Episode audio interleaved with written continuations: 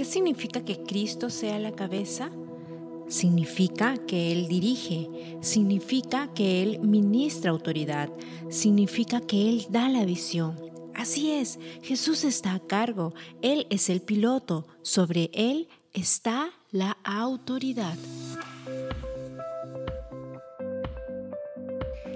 Hola, ¿cómo estás? Bienvenido a nuestro especial de nuestro cuarto aniversario de la iglesia en Río de Vida Piura. Este es nuestro devocional Abriendo Cuentas a Dios. Te saluda Mónica Ábalos y estoy feliz de compartir contigo los siguientes minutos. El título de nuestro devocional de hoy es Jesús la cabeza de un cuerpo unido. Oremos juntos, amado Padre, en el nombre poderoso de Jesús. Enséñanos tu palabra, renueva nuestra manera de pensar, que podamos aprender que tú eres la cabeza y nosotros somos el cuerpo, el cual debe mantenerse unido para poder ser guiados, escuchando tu dulce voz. Renueva nuestro entendimiento. Queremos escuchar tu voz en el nombre de Jesús. Amén. La lectura de hoy está basada en el libro de Efesios capítulo 5 versículo 23 y leeremos la versión NTV Nueva Traducción Viviente. Porque el marido es la cabeza de su esposa como Cristo es cabeza de la iglesia. Él es el salvador de su cuerpo que es la iglesia. Seguimos enfocados en la unidad Estamos estudiando la palabra que Dios nos dio el domingo a través de la vida de nuestro invitado, el pastor Carlos Bahamonte. Estamos hablando sobre la unidad. Cristo es la cabeza de la iglesia y nosotros, la iglesia, aunque somos muchos, somos un solo cuerpo. ¿Qué significa que Cristo sea la cabeza? Significa que Él dirige, significa que Él ministra autoridad, significa que Él da la visión, Así es, Jesús está a cargo, Él es el piloto, sobre Él está la autoridad. Entonces, ¿cuál es nuestra función? ¿Qué es lo que nosotros vamos a hacer como parte del cuerpo de Cristo? Esta respuesta nos involucra tanto a mí como a ti que escuchas este audio. Es real Dios te llama para que le sirvas y por ese precioso llamado es que Dios te ha equipado con dones espirituales para ejercer ese precioso propósito que Él tiene para tu vida. Hay un salmo que me encanta mencionar cuando empezamos nuestros servicios. Tal vez lo has escuchado y es el Salmo 133 que empieza de la siguiente manera. Mirad cuán bueno y delicioso es que habiten los hermanos juntos en armonía.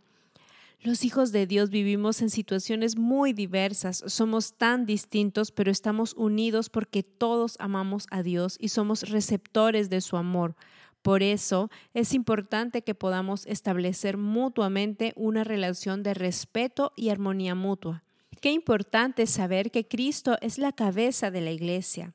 Qué importante es saber que la iglesia es el cuerpo de Cristo. A los ojos de Dios nosotros somos sumamente valiosos, tanto como la vida del unigénito Hijo de Dios, porque Él entregó a su único Hijo Jesucristo por nosotros. Por eso somos llamados a vivir nuestra vida de acuerdo a su verdadero valor. Somos desafiados a cada día brillar la luz de Jesús, mostrando al máximo aquel valor que Dios mismo ha declarado sobre cada uno de nosotros.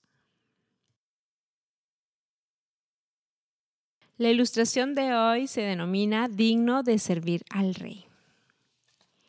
En televisión tuve la oportunidad de ver el proceso de selección de los caballos para los reyes de Europa. Primero escogen caballos de primera clase de Arabia Saudita. Entre ellos realizan una segunda selección de los más sobresalientes para ser entrenados. La última prueba consiste en hacer que los caballos obedezcan al oír el silbido del entrenador. Para esta prueba, los caballos son enviados al desierto durante tres días. Los caballos llegan a agotarse hasta casi desmayar y luego son llevados a un lugar donde hay agua. Los caballos, extremadamente sedientos, corren hacia el agua, pero es ahí cuando el silbido suena, justo antes de llegar al agua.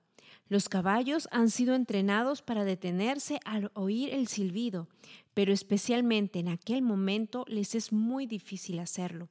Muy pocos caballos logran detenerse.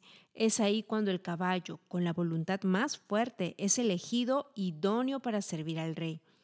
Así es como la voluntad de los caballos tiene la capacidad para ser entrenada. Nosotros, el pueblo de Dios que sirve al Rey de Reyes, tenemos una capacidad aún mayor para entrenar y fortalecer nuestra voluntad. Los ídolos de este mundo tratan de seducirnos en todo momento, pero nosotros sabemos cuál es el llamado que debemos seguir, la palabra de Dios. La persona que reconoce a Dios como Rey reconoce claramente la prioridad de servirle. Debemos elegir la manera y el camino que Dios desea para obedecerle. Esa es la actitud de quien verdaderamente adora a Dios. Es parte del ensayo titulado Circuncisión del Alma, escrita por Kim Seong-uk. Oremos juntos. Amado Padre Celestial, en el nombre poderoso de Jesús, gracias por hablarnos en esta hora. Te ruego en el nombre poderoso de Jesús que nosotros podamos permanecer unidos al cuerpo tuyo que es la iglesia y podamos, amado Padre, honrarte como nuestra cabeza, creyendo que tú eres la cabeza de la iglesia, del cuerpo de Cristo, en el nombre poderoso de Jesús. Guíanos Enséñanos, amado Padre, a poder honrarte y servirte en aquello por lo cual tú nos has llamado a servirte. Ponemos nuestras vidas en tus manos.